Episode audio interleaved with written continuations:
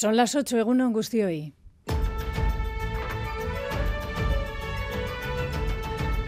Crónica de Euskadi con Aichiber Bilbao. 29 de octubre, hoy es el Día Mundial de los Cuidados. En el mundo se está promoviendo una reflexión en torno a la dignificación de la cuidadora y el cuidador, trabajo en el hogar sin el cual nada funcionaría. El objetivo es garantizar condiciones de trabajo dignas en el sector. Euskadi es ya parte de esa alianza que promueve Naciones Unidas. Neria Melgosa, consejera de Asuntos Sociales. Revalorizar los cuidados y promover políticas que garanticen condiciones justas y dignas para quienes las realizamos.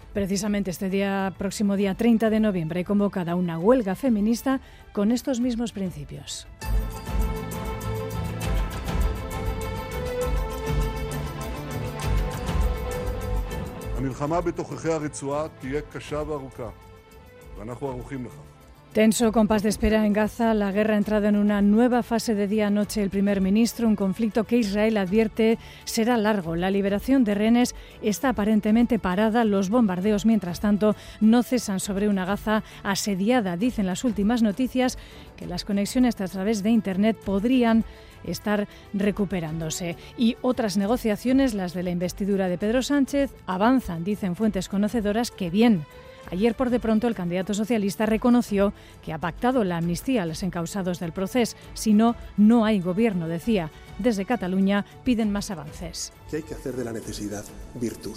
Defiendo hoy la amnistía en Cataluña porque no podemos permitir que el pasado nos cierre las puertas al futuro. Se ha hecho un paso, la amnistía era imprescindible, necesaria, pero queda camino para que a mi juicio solo puede ser mediante un referéndum sobre la independencia de Cataluña, pero también hay otras carpetas pendientes. Deben avanzar mucho más rápido de lo que están haciendo.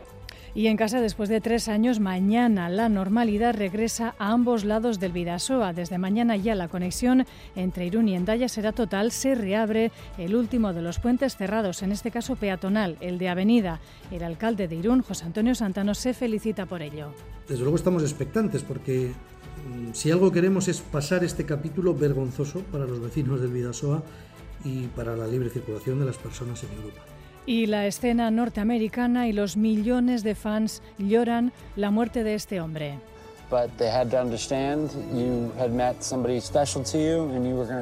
Bueno, por estos lares este es más reconocible. Me he preparado el baño, pero lo he hecho mal. El agua está tibia, las sales no se han disuelto y se me han metido en cierta parte. Es eh, Matthew Perry que durante décadas encarnó a Chandler Bing en Friends, la telecomedia estadounidense que ha batido récords de audiencias durante décadas, lo decíamos. Ha sido encontrado muerto en su domicilio en Los Ángeles. Tenía 54 años. Adelanto ahora de la información deportiva. John Zubieta, Egunon. Hola, Egunon. Comenzamos hablando de fútbol. Primero de Osasuna, que se mide a las dos al Betis en Sevilla con la baja de Juan Cruz. Además, la Real Sociedad se enfrenta al Rayo Vallecano, será a las 4 y cuarto. Y después, a las 6 y media, el Atlético recibe al Valencia. Valverde recupera a Vesga, pero no a Herrera y Yuri, que están lesionados. Por su parte, el Alavés se mide a domicilio al Atlético de Madrid. Y en segunda división destacamos que la Morevieta sufrió una nueva decepción, cayó 2-0 ante el Eldense en pelota en el 4 y medio ya tiene un nuevo semifinalista, será Jaca, que dio buena cuenta de Zcurdia en Bermeo por 22-16 esta tarde en el partido de Tolosa. Tenemos el partido entre Artola y Peña en busca de un billete para semifinales. Y en baloncesto, el Bilbao Basket recibe esta tarde al Tenerife de Vidorreta y el Vascones se mide al Morabanca Andorra a domicilio. Será el último partido de Joan Peñarroya. Es que Cascollón buscamos ahora la previsión del tiempo para las próximas horas. Euskalmet, Jayone Munarri, Segunon. Caixo el viento del suroeste seguirá soplando con rachas muy fuertes por la mañana, con rachas por encima de los 100 km por hora en zonas más expuestas y en zonas no expuestas también será muy intenso a primeras horas de la mañana. Sin embargo, a partir del mediodía irá aflojando algo, irá perdiendo algo de fuerza y en la costa incluso podría soplar con algunos intervalos de oeste o noroeste durante la tarde. Además del viento, hoy el paso de un frente va a dejar eh, cielos bastante nubosos y algunos chubascos ocasionales, sobre todo por la tarde, cuando ya podrían ser localmente más intensos en algunos puntos. En cuanto a las temperaturas máximas, no esperamos demasiados cambios, así que seguiremos con valores entre los 20 y los 22 grados en el norte y se quedarán sobre los 17 o 18 en la mitad sur. Un saludo de la redacción de esta crónica de Euskadi fin de semana en el control técnico Xavier López y eh, Aitor Arrizabalaga. A las 8 y 5 minutos comenzamos. Crónica de Euskadi con Aichiber Bilbao.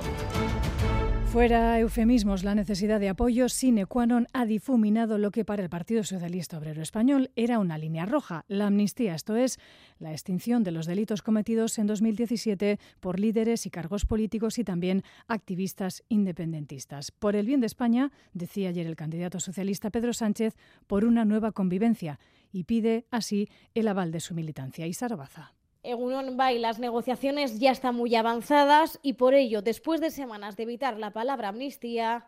Defiendo hoy la amnistía en Cataluña por los hechos acaecidos en la década.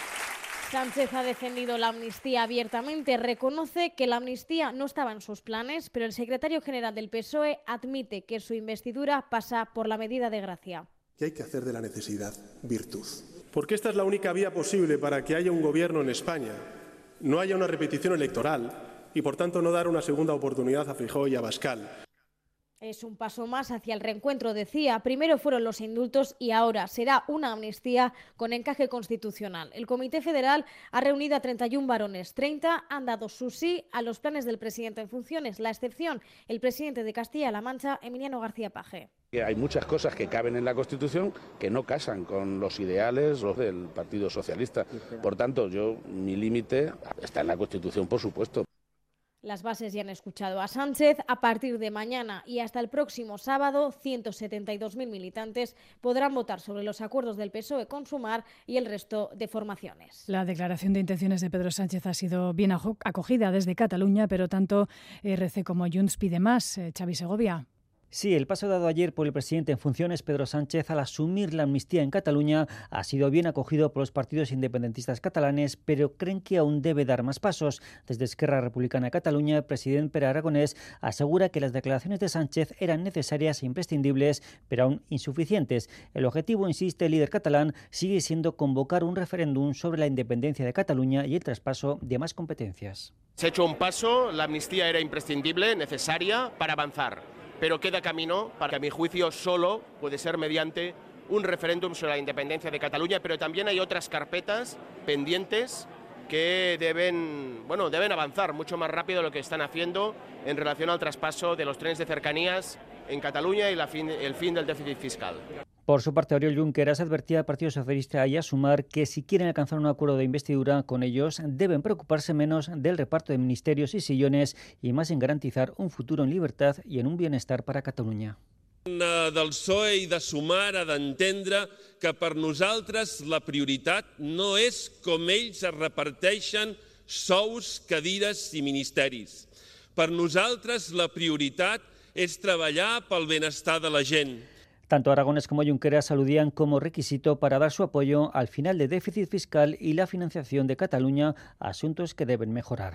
El Partido Popular está en contra de la amnistía, lógicamente. Dicen que no es por el bien de España, como asegura Pedro Sánchez, sino por su propio bien, por atar una nueva, un nuevo gobierno, en este caso de España. Hoy llevarán precisamente esa posición a las calles de Málaga. Y el Partido Nacionalista Vasco también está en esta negociación multibanda. La presidenta de Vizcay, Borubachar, y Chao Satucha recuerda Sánchez que ellos, el PNV, no va a dar un cheque en blanco. Es verdad que hay partidos que ya le han mostrado su apoyo gratis et amore, sin ninguna contrapartida eh, a favor y desde luego no pensando en Euskadi en ese sentido, pero el Partido Nacionalista Vasco sigue negociando y demandando en esa negociación, primero, afrontar definitivamente en esta legislatura un nuevo modelo de Estado tienen que aceptar que Euskadi y Cataluña somos dos naciones que necesitamos un encaje dentro de ese nuevo modelo de Estado.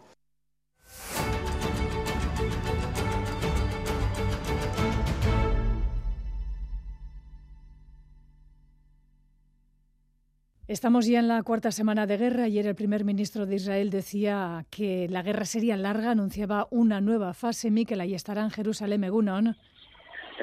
¿A qué se refiere Netanyahu? Desde hace un par de días el ejército está ya dentro de Gaza. ¿Cuáles son los pasos a dar ahora? ¿Qué se espera? Bueno, se espera, como dice el, primer ministro Benjamin Netanyahu, que, estamos, que estemos ante una guerra larga y, dolorosa, ¿no? Eh, en principio, el, ejército de Israel permanece dentro de la franja, tiene ahí sus tropas, tiene también los, los tanques. Eh, en las últimas horas se aseguran haber atacado a más de 150 objetivos vinculados con con Hamas y también desde el propio grupo islamista han informado de, choques con, con, las tropas israelíes en al menos dos puntos, al norte de la franja y también en la zona del centro. Eh, lo que lo que se puede esperar, mm. desde luego, para, para los próximos para los próximos días, eh, porque es muy difícil hacer previsiones aquí, es que se van a mantener, se van a mantener los, los israelíes dentro de, de la franja y con especial intensidad, sobre todo en esa zona norte, que es en la que están haciendo hincapié a, los civiles eh, día tras día que tienen que evacuar para irse al sur. Mm. Eh, el asunto de los rehenes, eh, su liberación parece que está parada. la presión de las familias judías, sin embargo, es muy grande, hasta el punto que incluso piden que cesen ya las bombas. Sí, lo más llamativo, desde luego, de, este, de estas nada más empezar esta segunda fase en, la guerra y conocer que ya los, soldados y los tanques israelíes estaban dentro de la franja, eh, la primera voz de protesta llegó de las familias de, los más de, 200 cautivos en manos de Hamas. Son 229 según la última cifra ofrecida por el, por el ejército. Ellos reclaman que la prioridad sea traer a los suyos de vuelta sanos y salvo a casa y después de llegar a la, operación por tierra. Temen que, la intensidad de los, de los movimientos militares eh, en las últimas horas, estando las tropas dentro, pues van a dificultar muchísimo la, posibilidad de nuevas liberaciones. Sin embargo, aquí en los medios israelíes eh, siguen recogiendo que, las negociaciones avanzan con esa intermediación de Qatar. Es un proceso difícil. Hasta ahora eh, jamás ha liberado a cuatro, a cuatro personas. Mm. Pero repito, según el, el ejército son al menos 229 y, todos los esfuerzos diplomáticos van a ser pocos. Eh, el portavoz del grupo islamista ayer hizo una oferta anoche ah. diciendo que están dispuestos a liberarlos a cambio de, la puesta en libertad de todos los presos eh, palestinos en las cárceles de Israel. Eh, bueno, la verdad es que son estas posturas al comienzo son muy difíciles, pero me imagino que, sobre la mesa estará la opción de un alto el fuego, la entrada de ayuda, la entrada de combustible, la liberación de ciertos presos de seguridad. Eh, son procesos muy complejos y todavía más complejos cuando, cuando las armas están hablando sobre el terreno como estos días. Y mientras tanto la población civil, en este caso Palestina, sufriendo eh, los constantes ataques, la resistencia parece que está llegando al límite ya en la franja, ¿no? Sí, sí, la situación yo creo que se nos acaban las, las palabras cada día, ¿no? Estamos eh, la situación es catastrófica según Naciones Unidas eh, y, también eh, hay que recordar que han estado las últimas prácticamente 48 horas totalmente incomunicados. Eh, si ya los bombardeos los bombardeos desde el aire no eran ya suficiente castigo, después la invasión terrestre y después encima te cortan todas las comunicaciones, el internet y el teléfono se habían caído. Estos, estos, esto crea una sensación de, de, indefensión y de, de, inseguridad y de incertidumbre entre la población total, ¿no? que están, no saben qué, pasa con sus familias, no sabes si estás vivo, si estás muerto. Y sobre todo también es un gran problema para gestionar la ayuda humanitaria, como han mm. dicho desde el CITR y otros organismos, porque eh, no pueden hablar, no pueden coordinar esa, esa llegada y esa entrega porque no tienen comunicación. Y también es un problema inmenso para los periodistas que están allí dentro eh, contando en primera persona lo que, lo que está pasando. Eh, la situación es, límite, ya estamos hablando de más de, un millón de desplazados en esa zona sur, viven en campos de, desplazados, bajo tienda. Eh, hay muy, están llegando los camiones con cuentagotas, no hay combustible y, la verdad es que, como denuncian desde organizaciones como Oxfam, Israel ha recurrido al cerco, al hambre, como, como arma de guerra. Mm. Pues es que Ricaso Miquel en directo desde Jerusalén informando puntualmente a la población vasca en este caso. Gerarte. Agur. Es que Ricasco Miquel. Agur, agur. Agur, cuídate. Las calles de muchas grandes ciudades volvían a ser escenario de manifestaciones por el fin de la guerra y la represión al pueblo palestino. Londres, París, Australia, nuevamente también en Euskal Herria, en Bilbao. Escuchamos a Esther Muñoz, portavoz de Palestina Arequín el Cartasuna. Y nos parecía importante mostrar una solidaridad y condiciones al pueblo palestino, especialmente en estos momentos ¿no? en los que se constata un salto cualitativo y cuantitativo en las operaciones de limpieza étnica y genocidio por parte de Israel en contra del pueblo palestino, especialmente en Gaza, pero no solo, ya que no podemos olvidar los crímenes que está cometiendo Israel también en Cisjordania. Y la diócesis de Vitoria se suma a la bilbaína y también ha pedido perdón a las víctimas de abusos sexuales en la Iglesia Católica. Ha subrayado que los siete casos recogidos en el informe del Defensor del Pueblo referidos a Araba en seis congregaciones no son solo un número, por lo que ha defendido que lo principal es acompañarles y trabajar por la justicia. Un mensaje difundido a través de redes sociales. La diócesis vitoriana ha dejado claro que nunca debió permitirse ni un solo caso de pederastia o abuso en el seno de la Iglesia. La publicación de este informe el pasado viernes ha aliviado a muchas de las víctimas que se sienten reflejadas y escuchadas por fin, aunque no esperan que se produzcan cambios profundos en el seno de la misma. Félix Lasaga Baster y Miquel Laza, en declaraciones a nuestros compañeros de Euskal Televista, ambos son víctimas.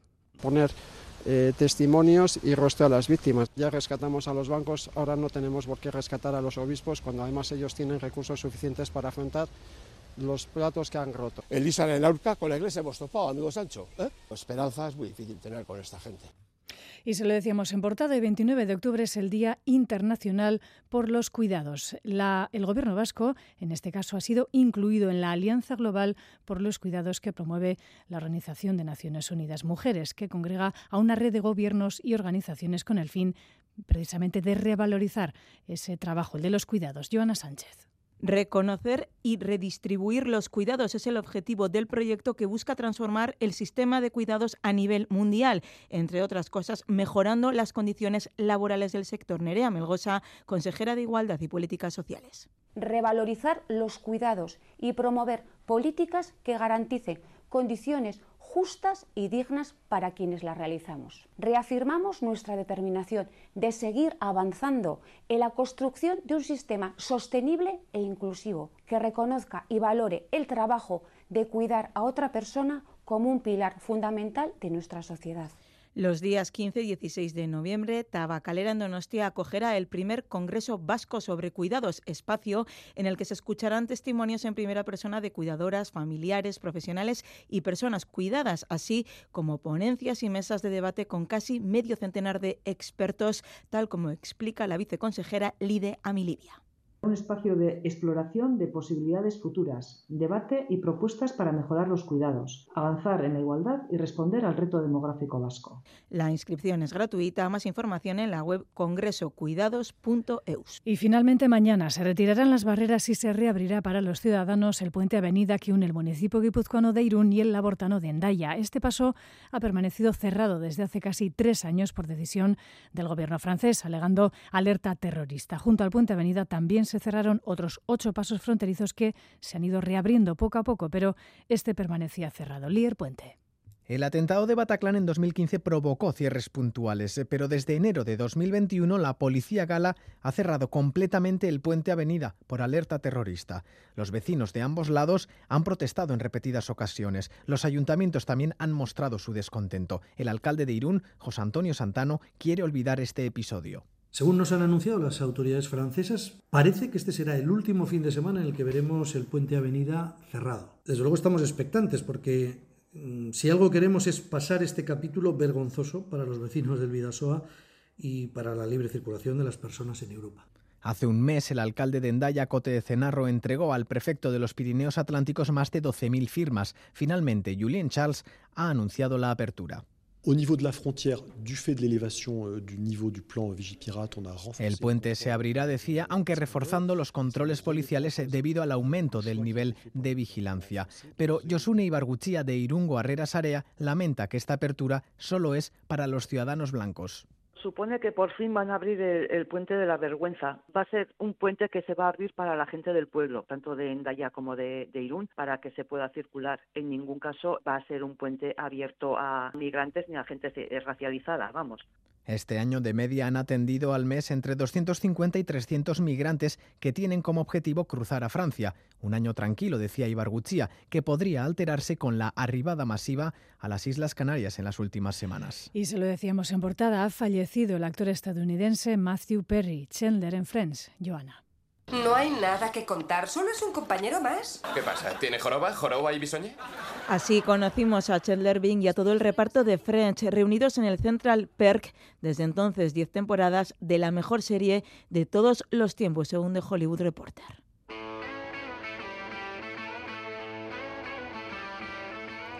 Matthew Perry ha muerto a los 54 años. Le han hallado en su jacuzzi, aparentemente ahogado, en su casa de Los Ángeles. Actuaba desde los 10 años, pero con Friends saltó a la fama como el irónico Chandler. Cuando comenzó el rodaje consumía mucho alcohol. En 2018 le estalló el colon y pasó dos semanas en coma. Confesó que había gastado hasta 9 millones de dólares en rehabilitación. Su vida estuvo marcada por claroscuros de los que dejaban evidencia sus cambios físicos y aún así era capaz de interpretar al sarcástico Chandler. Te noto algo diferente. He ido a ese salón de bronceado que me sugirió tu mujer. ¿El salón estaba en el sol? Deja escenas inolvidables como su confesión de amor a Mónica, o más bien a un pavo gigante con gafas de sol. Eres una tía genial, te quiero. ¿Qué? Nada, he dicho que eras una tía genial y luego he, he dejado de hablar. Has dicho que me quieres, no lo puedo creer. No, no lo he dicho. Matthew Perry ya no está, pero Chandler Bing continuará robando carcajadas en los 236 capítulos de French. Pues sin duda una grande, grandísima pérdida para los millones de fans eh, de la serie Friends alrededor del mundo. Tiempo ahora a las 8 y 20 para el deporte. Crónica de Euskadi. Deportes. John Zubieta, Egunon Berriro. Hola Egunon, comenzamos hablando de fútbol, primero de Osasuna, que se mide a las 2 de la tarde al Betis en Sevilla con la baja de Juan Cruz. Eso sí, se puede contar con Mojica. Yago Arrasate habla de la tradicional complejidad del encuentro ante un equipo que se le daba bastante mal, pero parece que ha cambiado la tendencia. Desde que hemos vuelto a primera, el Betis se nos está dando muy mal y ese partido un poco cambió la dinámica con el Betis y también en Copa ese día fue que realmente empezamos a pensar que en Copa podíamos hacer eh, eh, algo grande, ¿no? Eh, luego fuimos capaces de ganarles aquí en casa también y bueno, pues ojalá sigamos por, por esa línea, ¿no? Pero no por terminar una racha ahora va a seguir eh, siendo todo bonito, ¿no? Lo que tenemos que hacer es, si ese día fue bien y luego en casa contra el Betis también fue bien, es porque hicimos muchas cosas bien, entonces tenemos que volver a hacer todas esas cosas bien para, para poder tener opciones de ganar. El míster de Berrichu destaca también que tras el último triunfo en casa están más liberados. Esa liberación nos viene bien sabiendo que, que, bueno, que hemos ganado un partido, que no hemos hecho nada extraordinario y que tenemos que seguir por esa línea y que esta fase que dijimos de cuatro partidos ha empezado bien, pero que tenemos que seguir haciendo las cosas bien para que, para que siga bien. ¿no? Hablamos también de la Real Sociedad que se enfrenta al Rayo Vallecano a las 4 y cuarto y Manuel Alguacil asegura que el equipo está muy mentalizado ante un conjunto muy intenso y no tengáis ninguna duda de que este equipo le da bastante más importancia al cómo eh, se va a presentar eh, el domingo en Vallecas, que eso luego no significa que, que, vayamos a ganar el partido, pero que vamos a salir bastante más mentalizados para trabajar y, y dejarnos la piel en, el, en Vallecas, no tengáis ninguna duda. Y además el entrenador guipuzcoano alaba al Rayo y la labor de Francisco. Es que no me sorprende. En cuanto ficharon y, y decidieron apostar por Francisco, sabía que, que, el Gallo iba a mantener el nivel, incluso que lo iba a mejorar, porque eh, conozco a Francisco y sobre todo a su staff, eh, sé cómo trabajan, es un equipo, es un entrenador y un staff que, que le da mucha, mucha personalidad eh, a todos sus equipos y estaba convencidísimo de que iban a ser capaces de, de hacer el trabajo que están haciendo. Me alegro mucho por ellos porque no era fácil mejorar lo de Andoni, pero es que lo, lo, están, lo, lo, están mejorando y, y bueno, y, y, es fruto del gran trabajo de, de, todo el staff. Y hablamos también ahora del Atlético, que a las seis y media recibe en Samamés a un Valencia no muy eficaz, pero sí con llegada, como advierte Valverde. Es posible que pueda llegar poco, pero no es un equipo que ataque poco. Es un equipo que, que sí te ataca. O sea, que te ataca, que le gusta jugar con espacio porque tiene dos bandas eh, rápidas y además con desparpajo para, para el uno contra uno, para ir contra el rival. No, le veo un equipo, quizá le falta, está siendo muy certero, lo cual es una virtud, pero sí es un, ve un equipo que, que no se mete atrás, sino que plantea un bloque medio, fuerte, manejándose bien ahí. Entonces, vamos a ver, obviamente. Eh, nosotros tenemos que tratar de imponer aquí en Samamés un poco el, nuestro estilo, hacer que un partido, que el partido sea fuerte, que sea rápido, porque a nosotros nos interesa. Nos interesa. El Mister Rojo Blanco también se congratula de la buena situación en la tabla que le permite de momento estar en puestos europeos. El que nosotros estén, estemos en posiciones europeas, y, como estamos ahora, o en posiciones cercanas a esa, pues, a esas posiciones que dan acceso a jugar en Europa, yo creo que, está, yo creo que estamos bien. Estamos bien y eso es lo que esperamos todos. Eh, vamos a ver, eh, hay que fajarse, hay que estar ahí cada domingo peleando los puntos y además ser constante y durante toda la temporada esperamos poder serlo, vamos a ver, pero desde luego el estar ahí metidos para nosotros es bueno. Valverde recupera a Vesga, pero no a Herrera y Yuri, que están lesionados. Por su parte, el Alavés tiene la difícil misión de reeditar un triunfo a domicilio ante el Atlético de Madrid, al que no gana, como decía, fuera desde hace 20 años. Raúl Pando nos da más datos. Raúl, Eurón. Egunon John, el Alavés afronta esta noche en el Wanda Metropolitano frente al Atlético la segunda salida consecutiva después del empate en Villarreal. El Atlético viene de empatar a dos frente al Celtic en la Champions. Antes llevaba seis partidos ganados de forma consecutiva entre Liga y competición europea. El Alavés recupera a Javi López y Benavides, ausentes por problemas físicos en la cerámica, pero eso sí pierde a Maras, eh, que se quedó fuera de la convocatoria. Luis García Plaza se mostró optimista. Ayer, antes de viajar a Madrid, su equipo tiene que pensar siempre que puede ganar en cualquier campo tenemos que pensar que en cualquier partido lo podemos ganar. Cualquiera.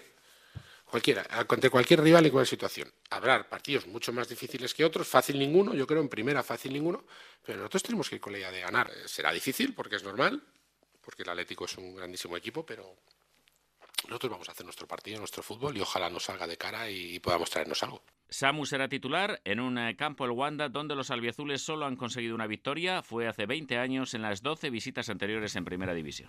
Y por lo que respecta a la Segunda División, nueva decepción de la Moravieta que cayó 2-0 ante el Eldense. Ortuño fue el verdugo de los Hornocharras que solo suman dos puntos de los últimos 21 en juego. Escuchamos a Rich Mújica lamentando el varapalo sufrido ante un rival directo por la permanencia. Bueno, estamos dolidos porque creíamos que era una buena oportunidad para, para ir para arriba, para empatar a puntos con el el Dense es un balapalo, pero todavía quedan muchos partidos y no sé en qué situación vamos a estar eh, a final de temporada.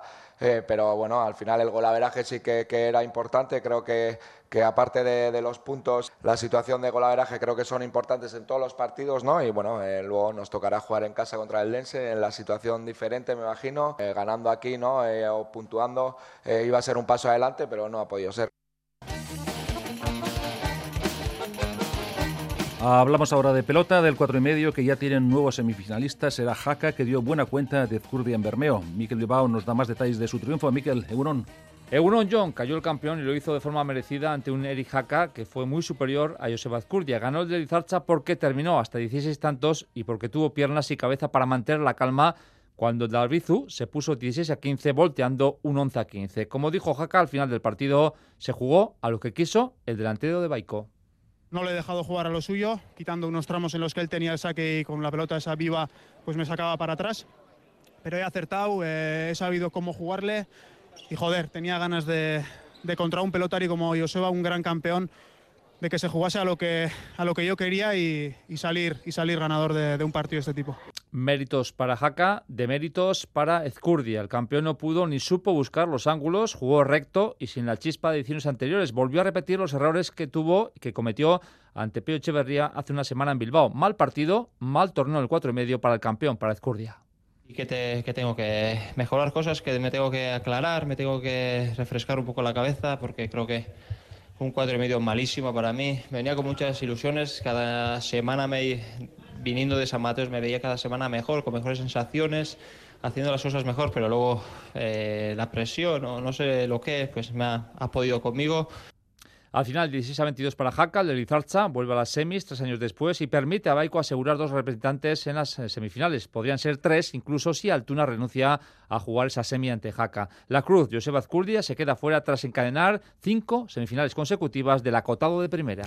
Y les recuerdo que esta tarde en el Beotíbar de Tolosa tenemos partido de cuartos de final Artola y Peña. Pasamos de la pelota al básquet porque el Bilbao Básquet recibe esta tarde al Tenerife de Vidorreta un conjunto muy rico tácticamente como apunta Ponsarnau. La de gran dificultad de jugar contra Tenerife es su enorme volumen táctico que, tienen. No, sé si hay un equipo que tenga tanto volumen táctico como, como Tenerife, que encima con muchos jugadores que, que lo llevan ya totalmente asumido, eh, eh, que lo saben gestionar, que lo controlan y que lo dominan. Y todo un volumen táctico, que ese es el acierto yo creo de, de su staff, que está muy al servicio de, las virtudes de, sus jugadores. Y le recuerdo también que el Vasconia se mide al Moraván Andorra a domicilio, será a las 5, será el último partido de Joan Peñarroya. En cuanto al resto de partidos, el IDK Euskotren se impuso 82-76 al Gran Canaria en un partido muy complicado, como atestigua Azumugurza. Sabíamos que iba a ser un partido muy complicado porque, bueno, ellas venían de dos victorias muy, muy grandes, con mucha diferencia de puntos, pero bueno, yo creo que hemos sabido sufrir el partido porque realmente creo que hemos fallado muchas situaciones en ataque por, no sé, estar un poco atenazadas, ¿no? Entonces, bueno, al final, a pesar de todo, hemos, hemos sabido ganarlo. Y otro resultado de baloncesto porque el Araski volvió a caer en casa 68-71 frente al Ensino. Asimismo, este mediodía juega el Ontier Guernica ante el Jairis. Y un recordatorio también, Betionda 32, Oviedo 28 y también recordamos que Carrota Ciganda es segunda en Arabia Saudí. Son las ocho y media.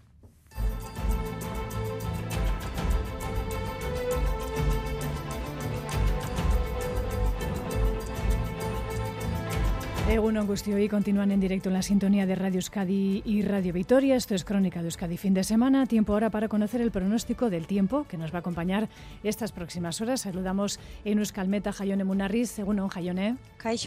¿Cómo vamos a terminar la semana este domingo?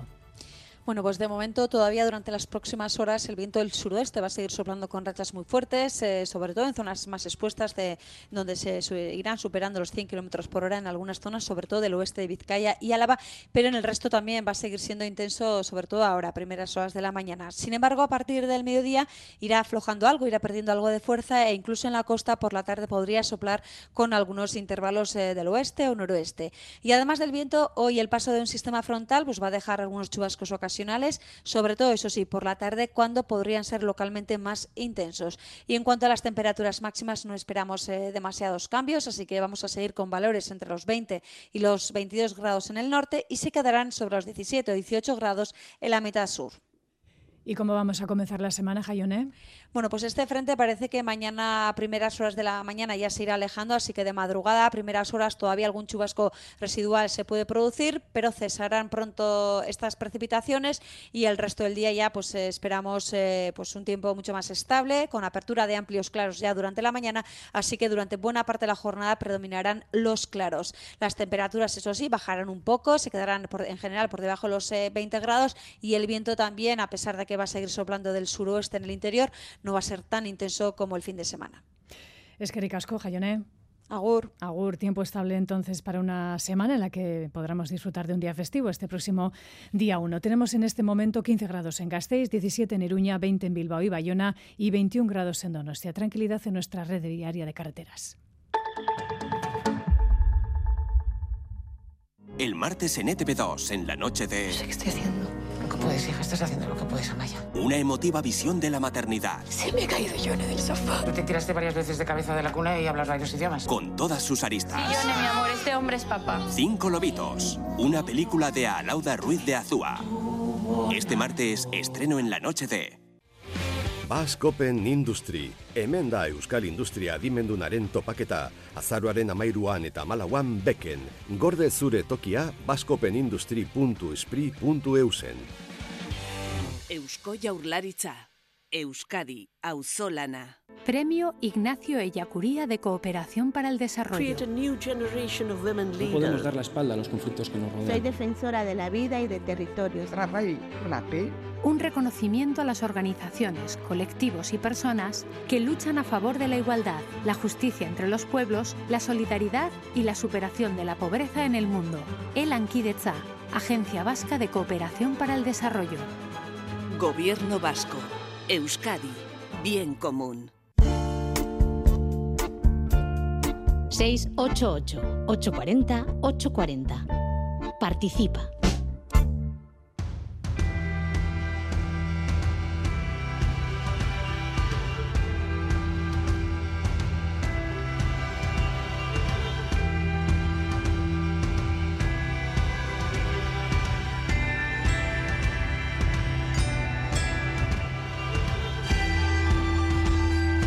Las las 8 y 33 minutos de la mañana, tiempo ahora para la entrevista de actualidad en Crónica de Euskadi fin de semana. Saludamos a Laura Garrido, secretaria general del Partido Popular Vasco. Egunon, señora Garrido, y gracias por venir a la radio pública. Pues Egunon, buenos días y gracias a vosotros por invitarme. Oiga, ¿cómo le sientan a usted los cambios de hora? Bueno, pues ahí lo llevamos.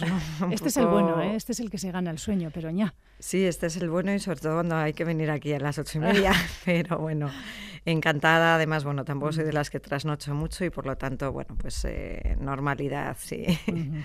Eh, vamos, vamos con, eh, con, nuestras preguntas previstas. El Partido Popular, el fin de semana que viene, en este caso, ustedes van a celebrar el Congreso del PP de Euskadi pendiente desde el año 2017. ¿Cómo están llevando estas últimas jornadas de, de preparativos, de cierre de ponencias, quizá?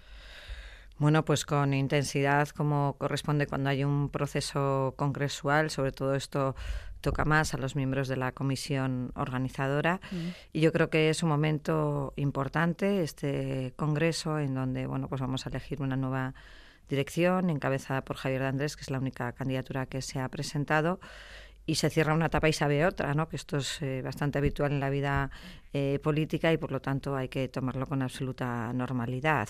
Eh, Carlos Iturgaiz, nuestro presidente actual, que ya lo fue en una época muy dura, pues pues ha decidido que llegaba el momento de, de darle el relevo y también pues con absoluta normalidad como se hacen todas las organizaciones eh, políticas. Yo creo que a Carlos sin duda hay que agradecerle su labor durante todos estos años dedicación al PP vasco con mucho sacrificio personal.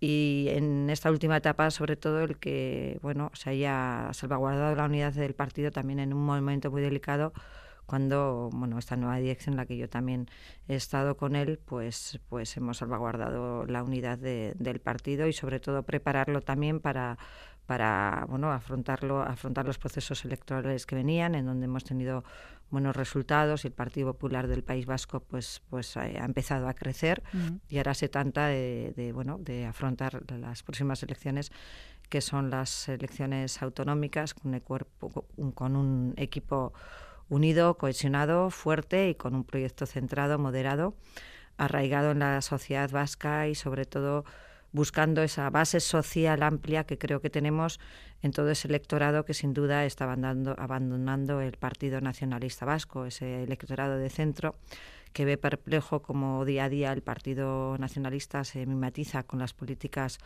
eh, de Podemos y busco una referencia que sin duda la van a encontrar en el Partido Popular del País Vasco. Mm. Enseguida iremos con esas claves eh, preelectorales. En esta ocasión, señora Garrido, la transición al frente del PP de Euskadi va a ser tranquila y por aclamación. Va a ser elegido Javier de Andrés sin sobresaltos, como han ocurrido en el caso, por ejemplo, eh, de la elección, de la reelección de Carlos Iturgaiz en esta segunda etapa. Está el partido, bueno, decía usted, unido. No, siempre también la elección de Carlos Iturgaiz fue sin sobresaltos. Hay distintos presidentes, el mismo Alfonso Alonso en primer lugar, mm. Antonio Basagoiti y Arancha Quiroga fueron elegidos en juntas directivas. Es decir, ha habido otros eh, presidentes del Partido Popular del País Vasco que cuando no ha habido un congreso a la vista y ha habido que hacer un relevo, pues hace, eso está previsto en los estatutos, igual que lo tenemos mm. previsto estas circunstancias hay que preverlas y por lo tanto la elección de un presidente en la junta directiva es un órgano absolutamente legitimado para hacer esta, este tipo de elección, pues se ha hecho así, como se ha hecho, ya digo, con otros presidentes del partido, porque en ese momento no toca el Congreso, ahora toca el Congreso y por lo tanto se aborda con una única candidatura. Yo creo que además en el Partido Popular del País Vasco estas cosas eh, las sabemos hacer bien, ¿no? Y, y al margen de que cualquier persona puede ser candidata reuniendo los requisitos, pues eh, al final creo que es importante que vayamos con una eh, candidatura de unidad, con una persona a la que le damos la batuta de, de mando, pues para pues eh, que dirija el partido en los próximos años en los que tenemos retos muy importantes, mucho trabajo que hacer y yo creo que se espera mucho por parte de, mm, nosotros, de la sociedad vasca y vamos a estar sin ninguna duda a la altura de las eh, circunstancias, porque al final también a Javier Andrés le va a acompañar un equipo y nosotros somos un partido de equipos, de personas con experiencia, hemos tenido responsabilidades en instituciones, en circunstancias muy difíciles, ese es nuestro bagaje, esa es nuestra trayectoria que está ahí, ¿no? Y como decía, buscamos eh, pues ser referencia para muchos ciudadanos eh, que ya no mm, tienen un espacio que, que, que representan un espacio que no que no ven nadie que se lo pueda representar, sobre todo por esas políticas del PNV que está haciendo seguidismo de Podemos, eh, que al final son las que condicionan las políticas de Sánchez. ¿no?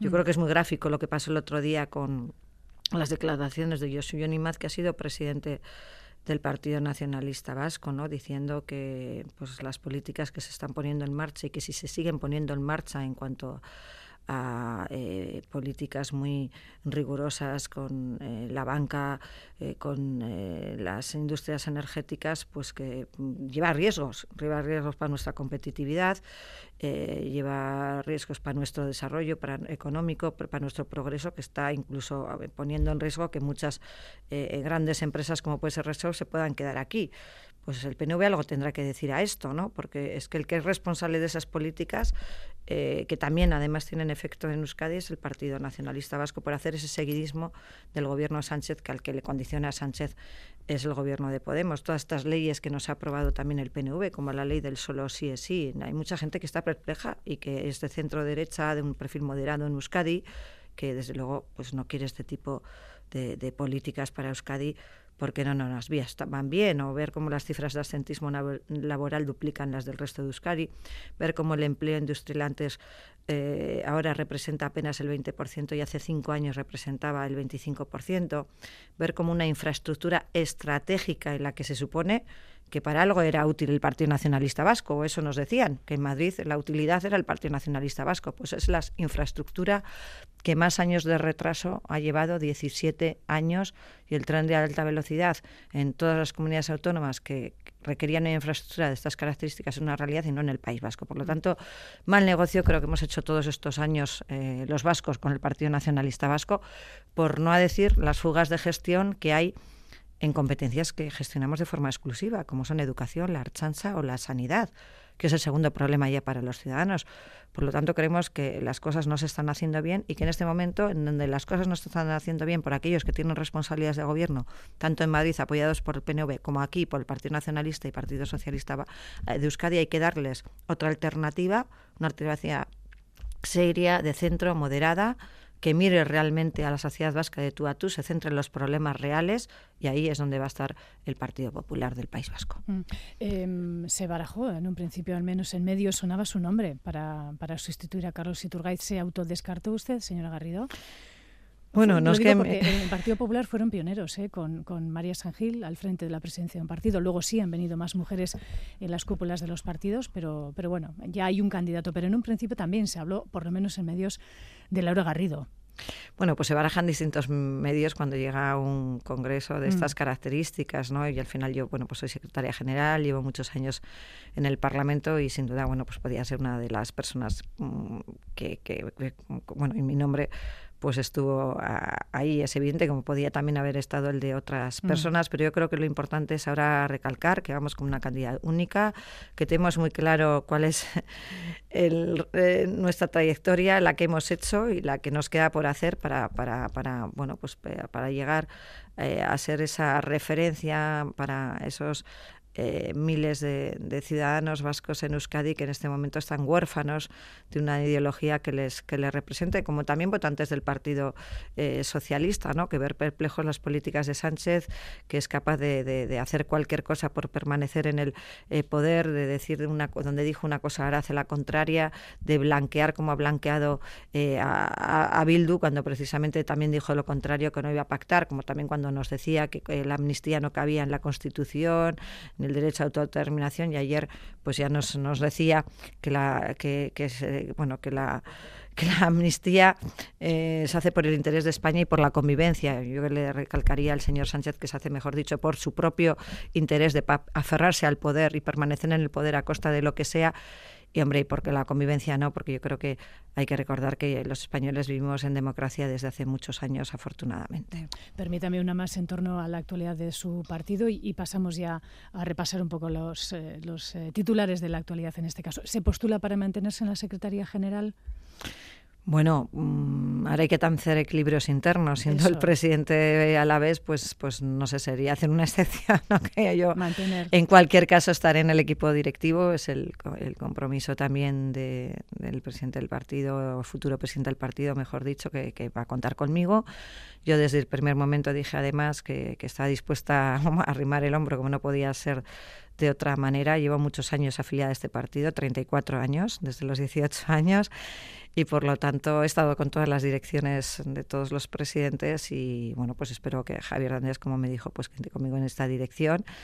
Y, seguiremos ayudando en todo lo que podamos a disposición del partido y, bueno, como, como, tiene que ser, ¿no? He ocupado distintas responsabilidades y, y, bueno, pues estos tres años he tenido pues el, placer y para mí ha sido un honor pues ostentar esta, esta responsabilidad en circunstancias no fáciles, como digo, que en un momento en el que eh, bueno se, se conformó una candidatura con Ciudadanos, una coalición para las elecciones autonómicas, se fue Alfonso Alonso, el partido se quedó muy resentivo y creo que tanto Carlos Iturgaiz como presidente, como yo secretaria general, como también las direcciones provinciales, hemos hecho un, esfuerzo estos tres años de unir el partido, de que no hubiera fugas y, sobre todo de empezar ese crecimiento que tiene que ya ser sostenido del Partido Popular del País Vasco, como se ha visto en las elecciones municipales, forales y generales.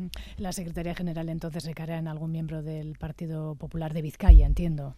Pues no lo sé. yo creo yo soy muy yo soy muy muy respetuosa y yo creo que esto le corresponde responde al, al presidente del partido, tiene que ser una persona de confianza, como, como toca. Yo creo que la Secretaría General tiene que ser una persona de confianza del presidente y luego, obviamente, el presidente, y en esto yo creo que Javier de Andrés pues conoce perfectamente el partido, mm. eh, ha sido presidente provincial de Álava, pues sabe perfectamente también cómo se hacen estas cosas. El Partido Popular de Euskadi y no el Partido Popular en Euskadi, decía el presidente de su formación, Alberto Núñez Feijóo. ¿Por qué? Porque yo es importante que, tengamos todo claro, no solo nosotros, que yo creo que nosotros siempre tenemos claro que somos el Partido Popular del País Vasco y todo lo, que ello conlleva, ¿no? que, sino que se tenga también fuera de aquí, claro, eh, en la sociedad vasca, que no somos una sucursal del Partido Popular eh, Nacional, del Partido Popular aquí en, en el País Vasco, sino todo lo contrario que somos un proyecto, un partido político con trayectoria, que hemos tenido responsabilidades de gobierno, que hemos condicionado políticas en, en Euskadi, como las vamos a condicionar en el, en el futuro. No hay más que ver que eh, las coaliciones de gobierno tienen mayoría eh, absoluta en muchas instituciones. Me estoy refiriendo al Ayuntamiento de Vitoria, me estoy refiriendo a las eh, juntas generales de, de Guipúzcoa, me estoy refiriendo a tantos otros ayuntamientos, ¿no? El Ayuntamiento de Durango. hemos sido tan decisivos que, bueno, pues en, en, Vitoria hay una alcaldesa del Partido Socialista gracias a los votos del Partido Popular. En Durango hay una alcaldesa del Partido Nacionalista Vasco gracias a los votos del Partido Partido Popular y en la Diputación Foral de Guipúzcoa hay una diputada general gracias a los votos del Partido Popular. Nosotros aquí hemos actuado con absoluta eh, coherencia, mm. dimos nuestros votos para que obviamente no gobernara Bildu, porque nosotros no íbamos a hacer cosas raras, pero en ese sentido nosotros eh, tampoco hemos dado nuestros votos para que se sigan haciendo las mismas eh, políticas, sino que vamos a condicionar políticas a lo largo de la legislatura, políticas que son beneficiosas para la ciudadanía, para los ciudadanos en sus distintos ámbitos y, porque nos necesita, ¿no? Yo creo que, que ese es el, bueno el papel que tenemos en, estas instituciones, como también creo que vamos a ser absolutamente decisivos en la política vasca después de las elecciones eh, autonómicas y que cada vez vamos a jugar un papel más importante. A eso ser el Partido Popular del País Vasco, un partido arraigado, un partido pues que defiende nuestras singularidades, como no podía ser de otra forma, nuestro concierto económico, nuestras instituciones forales, el, euskera, ¿no? Y, bueno, y todo lo que lo que lo que significa, bueno, tradicionalmente eh, el buen nombre que también ha sido decir por ahí que éramos vascos, ¿no? Ahora parece ser que, que no somos tanto ejemplo de muchas cosas, ¿no? Antes cuando se hablaba de gestión se miraba la gestión de Osakidecha, y ahora pues, pues, pues es que no podemos decir no orgullosos de cómo se está gestionando un buque insignia como ha sido Saquidecha, sino todo lo contrario. ¿no? Mm. Em, con un eh, Javier Hernández como candidato al Endacar en las próximas autonómicas, cuando quiera que sean, en marzo, si hay adelanto, o en junio.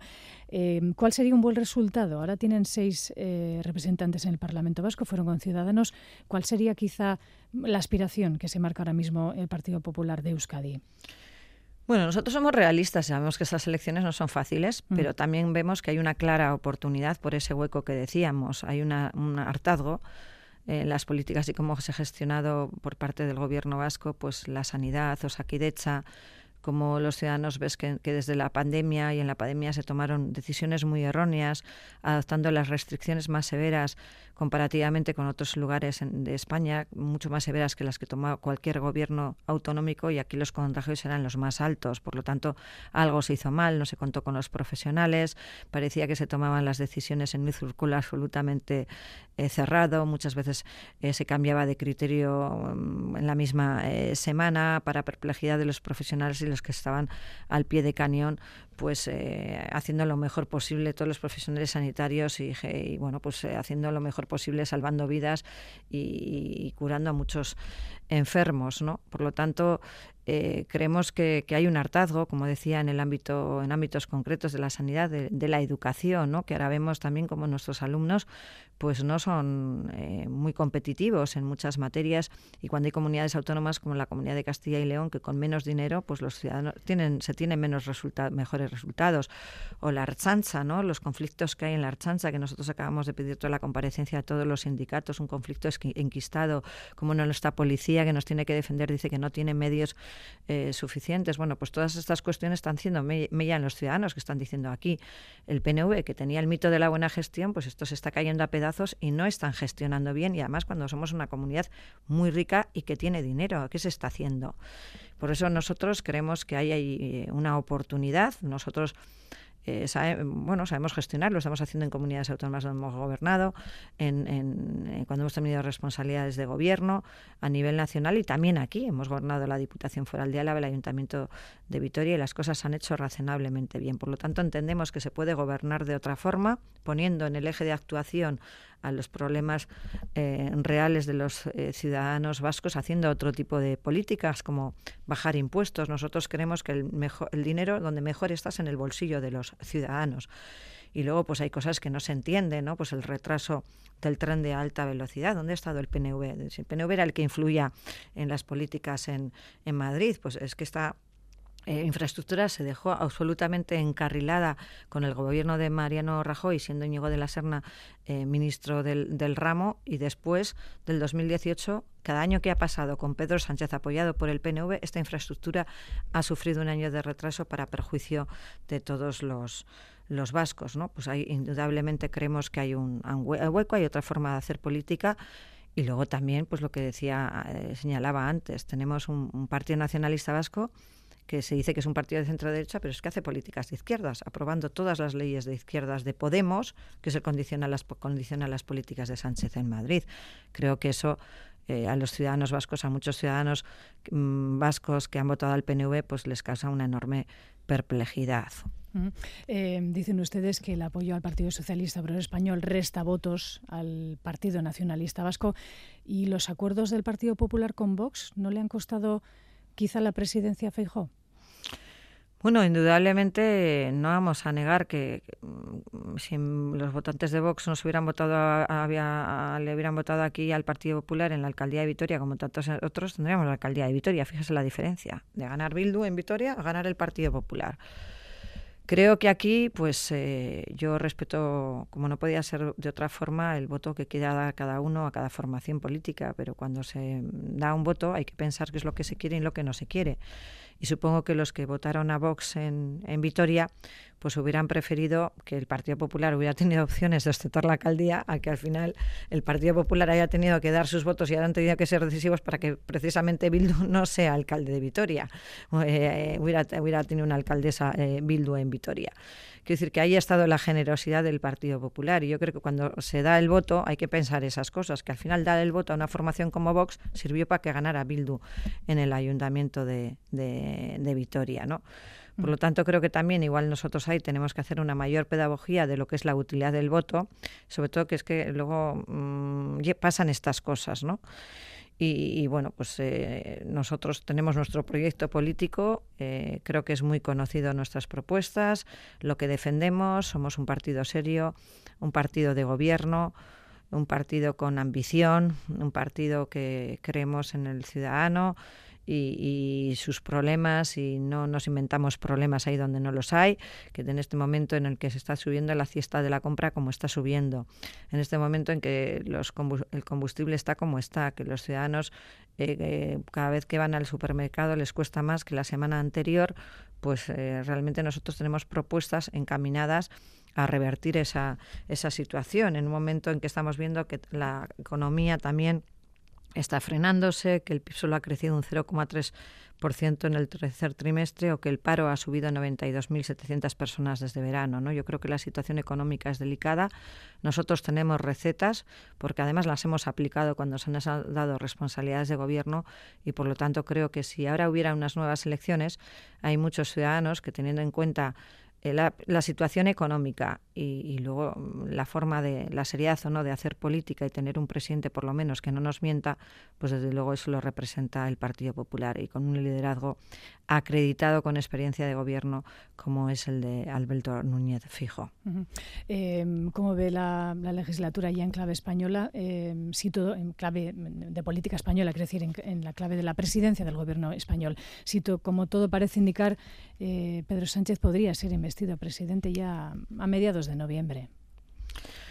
Bueno, pues tuvo todo con mucha perplejidad, como la mayoría de los ciudadanos. ¿no? Aquí el presidente del gobierno eh, tenía unas líneas rojas que él mismo las ha traspasado, ha traspasado sus propias líneas rojas, las que él mismo se puso, por simplemente aferrarse al poder y permanecer en el poder a costa de lo que sea.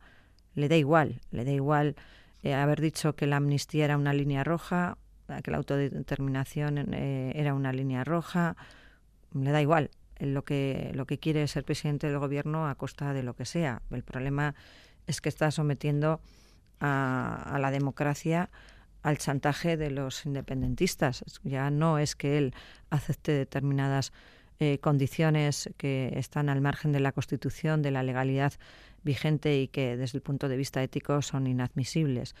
Mm, es que aquí simplemente lo que él quiere es borrar delitos, borrar responsabilidades y eso en democracia no se puede hacer porque tenemos unas reglas de juego que nos hemos dotado todas, de las que nos hemos dotado todos y tenemos nuestra eh, mm, constitución que tiene que ser nuestra guía de actuación y que, bueno y es la que es nuestro marco eh, en el que nos tenemos eh, que mover y no es un marco mutable y que se pueda mover a la, conveniencia.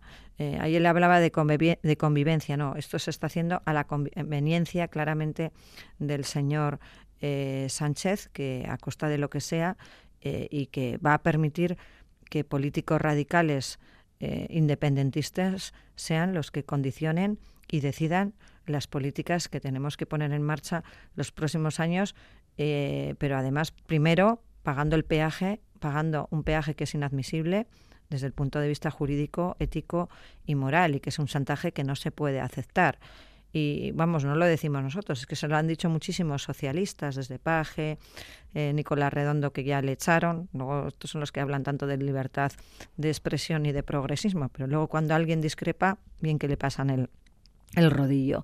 Eh, eh, tantos, hay tantos socialistas que están asistiendo perplejos a, este pues un partido eh, sin rumbo y que, que, se desdice de lo que dijo y que está sometiendo a la democracia española y a la sociedad española a un chantaje que, que no, no es admisible. ¿Y será una legislatura estable? Pues no parece que sea estable, ¿no? Pues, pues eh, ayer también lo venía, veíamos aquí el Partido Nacionalista Blasco también hablando de la transferencia del régimen económico de la seguridad social, cuando tenemos un pronunciamiento en el Parlamento entre el Partido Socialista y el Partido Popular que dije claramente que esa transferencia se tiene que hacer de acuerdo al estatuto y que a salvaguardar la unidad de la caja única de la seguridad social y cuando aquí tenemos un déficit de 4.000 millones de euros todos los años porque los con, con las cotizaciones que se recaudan en el País Vasco no serían suficientes para pagar las pensiones de los, de los vascos. Es decir, el mundo al revés, el mundo al revés eh, con todo este tipo de... Cada uno ahora además pues va a poner sus cositas y sus condiciones mm. encima de la mesa y luego obviamente pues se va a querer cobrar todas esas facturas y desde luego no haber ni, ni dinero para pagar esas facturas y muchas cosas además son absolutamente inviables, ¿no? Como el mm. pacto también que el otro día se nos presenta, ¿no? Con cosas absolutamente que no se pueden poner en marcha, eh, papel mojado, el pacto me estoy refiriendo entre Sánchez y, Podemos presentado a bombo y platillo con cosas que ya además se, se, anunciaron que se iban a hacer y no se han hecho, es decir, eh, decir que hay que ser más serios, más rigurosos. Yo creo que los ciudadanos esperan mucho más de los políticos y que se merecen otra clase política. Pues eh, Laura Garrido, parlamentaria y secretaria general ya saliente del Partido Popular de Euskadi. Un placer, Naidu Sunarte. Bai, eskerrik asko zuei, eskerrik asko agur.